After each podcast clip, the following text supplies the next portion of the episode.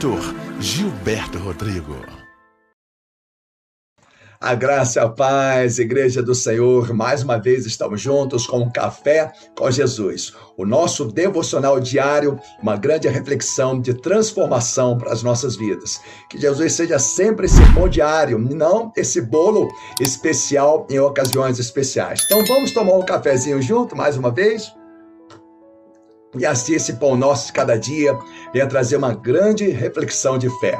Eu quero mostrar algumas coisas para vocês que nós nunca deveremos fazer. Às vezes, sem nós percebermos, nós poderemos bloquear a vida de alguém.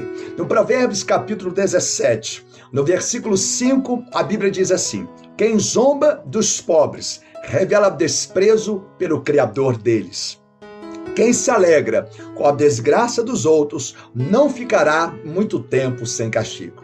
Eu observo duas condutas de advertência, de prudência, para que você não caia nessas armadilhas, para que você não fica bloqueado ou causa é, bloqueio na vida de outra pessoa. A primeira prudência que eu aprendo: nunca escarneça de ninguém. Muitas pessoas desenvolvem traumas de infância, porque às vezes no colégio sofreu de muitos bullying na escola. Às vezes a pessoa sofreu de algum escárnio.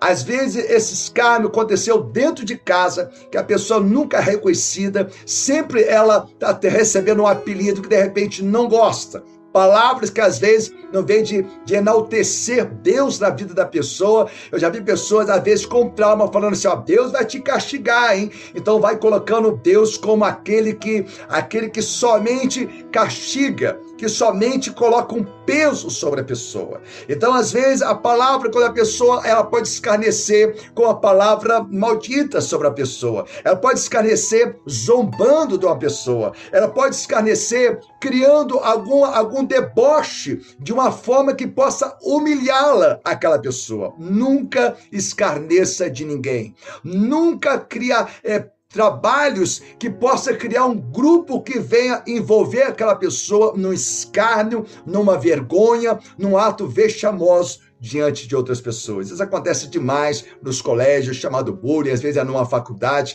Às vezes tem pessoas que desenvolvem grandes bloqueios, às vezes por toda a vida daquela pessoa, porque ela não soube lidar com aquela situação de fragilidade. Então, a primeira coisa, nunca escarneça, nunca humilhe ninguém. Amém? A Bíblia mostra, por exemplo, em Gálatas, capítulo 6, versículo 7, Deus não se permite zombar. Aquilo como semear, certamente ele colherá. Um dia Jesus lhe disse lá em Mateus capítulo 25, ele fala assim: Eu estive doente, estive preso, não cuidaste de mim, não foste me visitar. E perguntaram, mestre, quando nós enxergamos o Senhor dessa forma? E Jesus disse, quando fizeste, quando deixaste de fazer algum desses meus pequeninos, deixaste de fazer a mim. Ou seja, os cuidados ao próximo é uma importância, é uma prudência que devemos ter. Mas às vezes, se a pessoa não vigiar, não vez de ela ter cuidado ao próximo, ela pode escarnecer e criar grandes traumas emocionais na vida de uma pessoa. Quantas pessoas passaram traumas, ficaram presos no banheiro do colégio, por exemplo. Passaram tantas situações que criou grandes transtornos na mente. Nunca faça isso. É uma atitude de prudência que esse versículo nos ensina. Então, a primeira coisa, nunca escarneça de ninguém. O segundo ponto, muito importante, a Bíblia está dizendo assim: quem se alegra com a desgraça alheia dos outros não ficará muito tempo sem castigo. Um dia, Belsazar a Bíblia diz que ele pega os utensílios do templo, quando Israel, o povo de Deus, tinha ido para um exílio com a permissão de Deus, porque estava no pecado, estava em falha, não queria ouvir a voz de Deus. Então Belsazar convoca uma grande festa. Então ele pega os utensílios do templo e começa então a fazer uma zombaria com os utensílios do templo. A Bíblia diz que Deus deu um basta naquela situação na hora que ele estava sorrindo, na hora que ele estava escarnecendo dos utensílios do templo, deixa eu abrir um parênteses aqui para você. Você é o utensílio de Deus. Nós somos utensílios de Deus. Nós somos templo do Espírito Santo de Deus. Então Deus não permitiu que o Belsazar escarnecesse daqueles utensílios. Abel fala que Deus com o dedo escreveu na parede: Mene, mene, tekel uparsim, ou seja, pesar se fosse encontrado em falta na balança. Isso se encontra em Daniel capítulo 5, do versículo 23 ao versículo 26. Deus não deixa ser, sabe, ser é, confrontado, deixar que o seu filho seja, sabe, é, é, humilhado de uma forma que muitas pessoas que às vezes se engrandecem quando uma pessoa está passando por uma disciplina de Deus, quando uma pessoa está passando por uma maldade de Deus. Eu já vi pessoas colocar a mão na cintura e dizer assim: tá vendo? Tocou no ungido de Deus, é isso que dá. A pessoa se engrandece mediante a disciplina de Deus na vida de outra pessoa cuidado. Olha só, por exemplo, o que acontece em Ezequiel capítulo 25, versículo 6, 7. A mesma coisa, Deus está disciplinando o povo de Deus. Olha o que a Bíblia diz.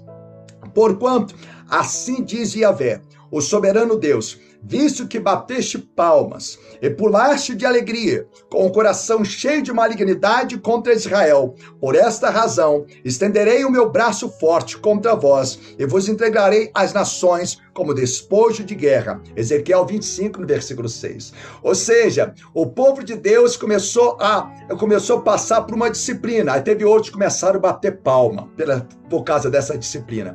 Deus não aceitou que o povo se engrandecesse mediante a destruição alheia. Então Deus, ele reprovou aquela conduta. Olha, por exemplo, que Davi, como que ele se comporta mediante o sofrimento dos seus inimigos. Isso está em Salmos, no capítulo 35, no versículo 13 e no versículo 14. Diz assim: Da minha parte, entretanto, quando estiveram doentes, usei veste de lamento. Humilhei-me com o jejum e derramei sobre meu próprio peito muitas orações.